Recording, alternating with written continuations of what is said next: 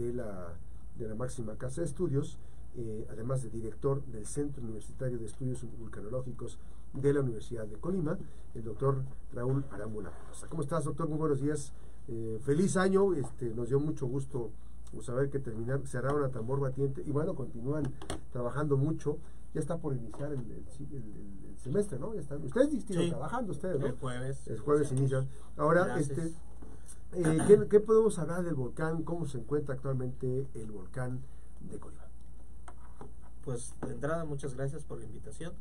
Eh, el volcán se encuentra en, muy, en niveles muy bajos de actividad, como muchos de ustedes lo podrán notar. Casi diario podemos observar el volcán. Es una época que a mí me gusta mucho porque diario lo podemos observar, podemos ver su majestuosidad, su belleza, ¿verdad? Y bueno, literalmente este, no hay actividad volcánica visible, eh, se mantiene un monitoreo las 24 horas, los 365 días del año. La Universidad de Colima hace un esfuerzo muy grande para vigilar al volcán que es considerado el volcán más activo de México, aunque ahorita nosotros lo vemos en tranquilidad. Hay que decirlo que históricamente y geológicamente pues es un volcán muy muy activo. Más de 40 erupciones en los últimos 500 años, eso nos indica que, es muy activo. Entonces el volcán tiene estos periodos de quietud ya se han observado en otros años y es totalmente normal, pero repito, como tiene la capacidad de entrar en erupción continuamente, pues hay que mantener la vigilancia de los 24 horas de los 365 días del año. corrígeme si estoy eh, diciendo algo que no es correcto. La degasificación es un, no es lo mismo que una exhalación.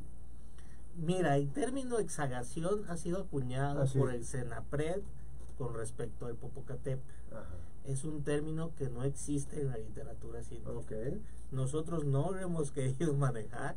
Hemos tenido algunas, no discusiones, pero sí hemos intercambiado opiniones con gente del mismo Senapred y nosotros no manejamos ese término de exhalación. O sea, el, el, el, tema, el tema es cuando uno dice, es que tuvo una exhalación, es cuando vemos este una columna, salida de vapor y ah, gases. Ese, eso se llama así, como salida de vapor y gases. Sí, salida de vapor. Pero que no hay material. No hay material eh, juvenil, nosotros así decimos, cuando el magma el juvenil es el que de reciente creación, digamos que está Exactamente, se llama juvenil porque es material nuevo, magma nuevo, que llega a la superficie y bueno, por medio de una explosión, pues se libera la atmósfera, ¿verdad? No tenemos ese tipo de eventos en, este momento. Solo tenemos una pequeña fumarola al lado noroeste del cráter que continuamente está emitiendo gas. Toda la vida ha mantenido esa fumarola y eso es lo que eh, se considera como desgasificación pasiva. O sea, el gas que se libera de forma eh, pasiva sin ser explosiva. Así es. Así es. Doctor, tienen, tienen un congreso internacional, ¿verdad? En Guatemala. Sí, es un congreso muy importante porque nosotros lo, organizamos en el 2012. Es un congreso que se llama Cities on Volcanoes o Ciudades sobre Volcanes. Y básicamente estos congresos lo que tratan es sobre la interacción de las sociedades con los volcanes. Porque los volcanes, la verdad es que son eh, fenómenos de la naturaleza muy eh, interesantes eh, desde el punto de vista obviamente geológico, geofísico, pero también culturalmente son muy importantes para la sociedad. Y es muy importante porque la gente se acerca a los volcanes continuamente y esto se da básicamente porque los volcanes generan las condiciones necesarias para que se dé una buena agricultura. Todos los materiales que usan los volcanes, todos los minerales de las cenizas, generan este, tierras muy fértiles. Y lo podemos ver en nuestro volcán, ¿verdad? Cerca del volcán. Los, los tipos de maíz, ¿no? maíz, hay café, hay zarzamora, hay caña, obviamente. Entonces la gente eh, naturalmente se asienta cerca de los volcanes aparte de que hay mucha agua porque las nubes llegan, el vapor este, llega hacia, este, hacia las montañas, se condensa, precipita, genera precipitaciones, entonces generan también este, eh, mucha agua, ¿verdad? Entonces la gente se acerca a los volcanes y desgraciadamente los volcanes cada determinado tiempo pues hacen erupción. esa es una, su naturaleza, ¿verdad? Hacer erupción, eh, eh, bueno, sale magma, convierte en lava. Y bueno, esto pone en riesgo a las poblaciones, desgraciadamente. Entonces, cada dos años se, se genera este congreso, que es un congreso internacional, y este año va a ser en Guatemala, y eh, tres investigadores de la Universidad de Colima vamos a asistir a este congreso. Eh, es en la ciudad de Antigua, Guatemala. Eh, para los que no conozcan, es una ciudad rodeada de volcanes. Es muy bonita porque es una ciudad colonial. Es muy turística. Y bueno, lamentablemente hay que decirlo, en el 2018 Guatemala sufrió de una erupción importante. Este, desgraciadamente perdieron Invadió, la vida eh, más de, se calcula que más de mil personas perdieron la vida por estos flujos piroclásticos, que son estas nubes de cenizas y gases a altas temperaturas. Y bueno, este año eh, tocó el Congreso por allá y vamos a estar este, visitando nuestros colegas de Guatemala. Del Ahora- 10 al 18, ¿verdad? De 10 a 18, dentro del Congreso hay muchas actividades, hay inclusive exposiciones de fotografía. Hernando Rivera también va a ir, el fotógrafo este, colimense. Va, de hecho, él va a dar un curso de fotografía. Eh, va a haber exposiciones de fotografía, va a haber muestras de pintura, me parece. Todo lo que tenga que ver con volcanes, ahí, ahí en ese congreso se ve. Que, que además hay que decirlo, este, tanto el doctor que comparte, el doctor Vulcano, es, arroba doctor Vulcano en, en Twitter, ¿verdad? Sí, así es. Y en Facebook también este, comparte imágenes que pues, a lo largo de mucho tiempo ha documentado, que es una parte muy interesante de, de- de esta, esta convivencia, ¿no? Que además, este, además de la investigación, ¿no? Eh, se generan condiciones para pues, eh, tener esta, esta, compartir este tipo de imágenes que forman parte de, de espacios, ¿no? Para tenerlos en casa, en fin, para tener esta, ese momento, esa fracción de segundos que se, que se toma, ¿no? Sí, la fotografía. por supuesto. Ahora, este, ¿qué, qué, qué implica, de qué, de qué manera eh, van a, participar ustedes? ¿Qué, qué implica esta, esta participación? ¿Qué, qué material llevan para, qué- cómo va a beneficiar, eh, digamos, esta interacción allá? Sí, yo por ejemplo llevo un póster en el cual voy a hablar del simulacro que hicimos este año. Bueno, no, este año no, el año pasado. Ok. Este, ya estamos en 2020. ¿Te acuerdas cuando fue ese segundo escándalo que, que todo el mundo se confundió? que eh, Pero era un asunto de, de, de- de una, este, ¿cómo se dice? Una, eh, un simulacro masivo, ¿no? Sí, Hacerlo- bueno, hacerlo real, digo, un, como un un simulacro en julio del año pasado para conmemorar la erupción de julio de 2015. Aquellas imágenes que tomó que el tapido y que tomó también...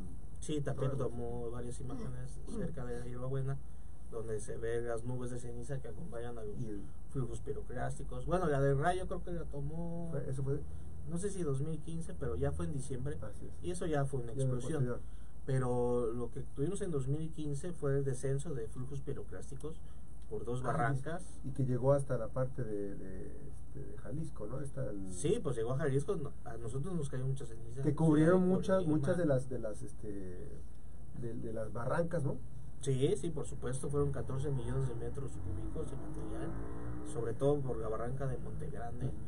Por ahí tenemos año con año muchos lajares, ¿verdad? Estos flujos de lodo y agua y material volcánico que bajan por estas barrancas.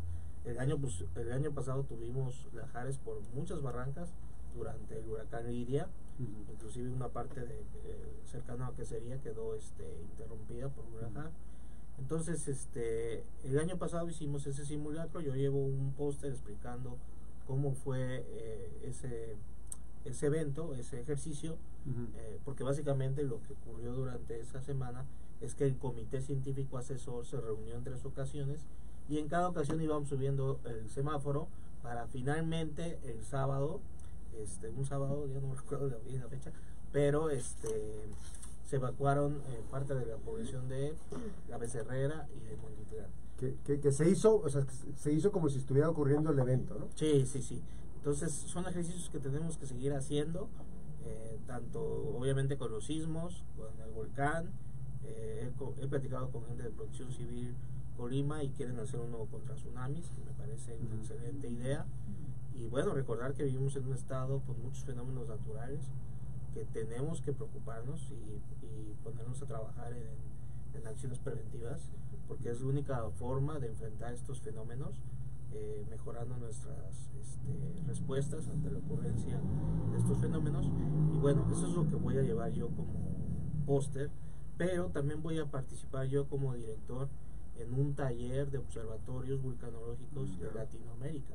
Ujú. Y esto es bien importante porque también este, eh, pues hay colegas de Latinoamérica que, que tienen a cargo muchos volcanes. Yo solo estoy a cargo de uno, pero hay colegas que tienen 5 o 10 volcanes a cargo y ellos comparten sus experiencias y pues juntos la idea es trabajar en, en- en conjunto para mejorar y disminuir el riesgo volcánico en nuestros países.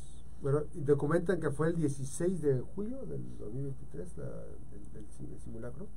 Sí, sí, ya menos, sí. Que, es- es- que Sí. todo este movimiento, este desplazamiento de las personas que llevó, Sí. llevaron a refugios y todo este Sí, tema. la idea es hacerlo anual, Ah, Ahora, que sea este, una costumbre. así es. E- Este proceso que, que hablas tú, o sea, eh, eh, estamos avanzados en Colima, digamos, con, con respecto a otras comunidades, a otros espacios que a ti te ha tocado estar en diferentes sitios, en varias partes del, del mundo.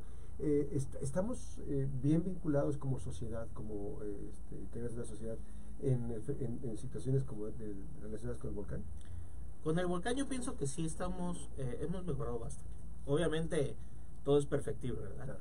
Este, a mí me tocó estar en un curso en Japón hace dos años y me tocó un simulacro allá y la verdad es que es impresionante porque hacen hasta modelaciones de cómo bajan los flujos, eh, todo el ayuntamiento, los gobiernos estatales se, se, se ponen a trabajar como si realmente estuviera eh, ocurriendo el fenómeno, ¿verdad? Entonces, este, sí hemos mejorado, eh, estamos mucho mejor que otros países, también hay que decirlo, pero también nos hace falta llegar a lo que podríamos llegar como, como nivel este máximo, ¿verdad? Como un 10. Así es. Entonces, pues hay que seguir trabajando, eso es, esa es la idea. Ahora, eh, este volcán, eh, doctor, eh, ya para concluir, este volcán, ¿qué, ¿con qué herramientas está este, monitoreando? Ajá. Sabemos que pues hay un proceso, uno dice, no, pues es que tienen tanta infraestructura, pero bueno, hay infraestructura que se va desechando porque finalmente su uso este, Claro. tiene un ciclo de vida, ¿no? Claro. Ahora, eh, actualmente el volcán de Colima, ¿con qué se está monitoreando? ¿Cuáles son todos los elementos de- tecnológicos que se utilizan? Así brevemente, tenemos sismómetros que detectan obviamente la sismicidad por debajo del edificio volcánico. Tenemos sensores de infrasonido. Cuando el volcán genera una explosión, genera una onda de choque, o sea, una La que, perturbación. la que tuvimos hace unos años, ¿no? Sí, hemos tenido muchas a lo largo de la historia de nuestro volcán, porque las ondas de choque Sí. eh, llegan hasta las poblaciones y hace vibrar los cristales. Entonces, esas ondas de choque eh, ya las podemos medir con estos sensores de presión, que son conocidos como sensores de infrasonido. Tenemos cámaras, cámaras de luz visible y cámaras térmicas. Hay una cámara que nosotros tenemos abierta al público, que la gente la puede Está en- consultar, está en el Nevado de Colima, es una cámara térmica, eh, con ella podemos ver las temperaturas de los productos que pudiera emitir el volcán. Eh, tenemos también GPS, que son estos eh, instrumentos que miden la deformación del edificio volcánico. Si el volcán se hincha, estos GPS nos van a avisar que se está deformando, Mm. ¿verdad? Eh, O sea, que es que la tecnología este, hace, que, hace, hace que te ubiquen las alteraciones. Sí, sí, porque el, vol- el volcán al, al tener un nuevo intrusión de magma por debajo de su edificio volcánico, el volcán se va a inflar, se va a hinchar, ¿verdad? Porque hay un volumen de magma que quiere salir. Y entonces estos GPS nos ayudan a conocer esa deformación. Hay otros hay otros sensores que se les llaman inclinómetros que también miden la inclinación de las laderas y también lo mismo, cuando se hincha la, la inclinación de las laderas va a cambiar, eso también nos ayuda a medir la deformación. Eh, colegas de la Facultad de Ciencias, ellos siguen haciendo monitoreo geoquímico, van a los manantiales, toman muestras de las aguas, las analizan. En to- todos son indicativos. ¿Y eso con, Sí. qué, con qué frecuencia se revisa todo ese tipo de información? Lo de las muestras de los manantiales me parece, eh, o más bien es más o menos cada 15 días se hace un muestreo de los manantiales Ok. Y se envía a laboratorios especializados para a ver si hay cambios, ¿verdad? En la composición de- del agua. De agua. Ajá. Y los drones también aparte, ¿no? Los drones, actualmente ya tenemos varios drones y bueno, los drones lo que nos ayudan es a volar arriba del cráter, hacer fotografías, esas fotografías las metemos en un software y podemos generar modelos digitales de elevación y podemos ver cambios morfológicos dentro del cráter del volcán. Eh, nosotros tenemos una página de YouTube y en esa página pueden ver muchos de los vuelos ¿Cada cuándo se re- hecho. ajá. Los hacemos generalmente cuando hacemos visitas a las estaciones de monitoreo porque ahí estamos más Se cerca del edificio. Ajá. De hecho, ahorita en este, en este momento estamos en un proceso de mantenimiento. ¿Y con qué frecuencia salen los resultados en la página? Los videos, este, ¿con qué, es- ¿Cada semana tienen un reporte? Cada semana hay que recordarle a la población que cada semana tenemos un reporte a través de nuestra página de internet y a través de nuestras redes sociales. Nosotros mantenemos Twitter, mantenemos Facebook e- e Instagram. Entonces, Todo eh, completito. con estas redes. Bueno, ¿Nos, nos vamos a un corte? Vamos a irlo al corte, gracias a- al doctor al doctor Raúl Arámbula, gracias por esta visita precisamente al director eh, del Centro Universitario de Estudios Vulcanológicos de la Universidad de Colima, Raúl Arámbula Mendoza, además de ser profesor investigador de, de Gracias, gracias. Sí, doy, do- doy clases en la Facultad de Ingeniería. Ingeniería, ahora estoy cambiando de la, plaza, de la Facultad de Ingeniería de la máxima casa de estudios. Gracias, doctor. Qué gusto saludarte nuevamente. Y bueno, pues ya estaremos eh, checando. ¿Va a haber una transmisión especial de este, de este evento? del Congreso. Eh, creo que no, eso es lo único Bueno. Ya de regreso habrá Regresando, oportunidad les de- podemos venir a platicar de todo lo que aprendimos. Muchísimas gracias, doctor. No, a ustedes, muchas Qué gracias. gusto saludarte nuevamente. Vamos a una breve pausa. Recuerde que las buenas noticias también son noticias. Regresamos.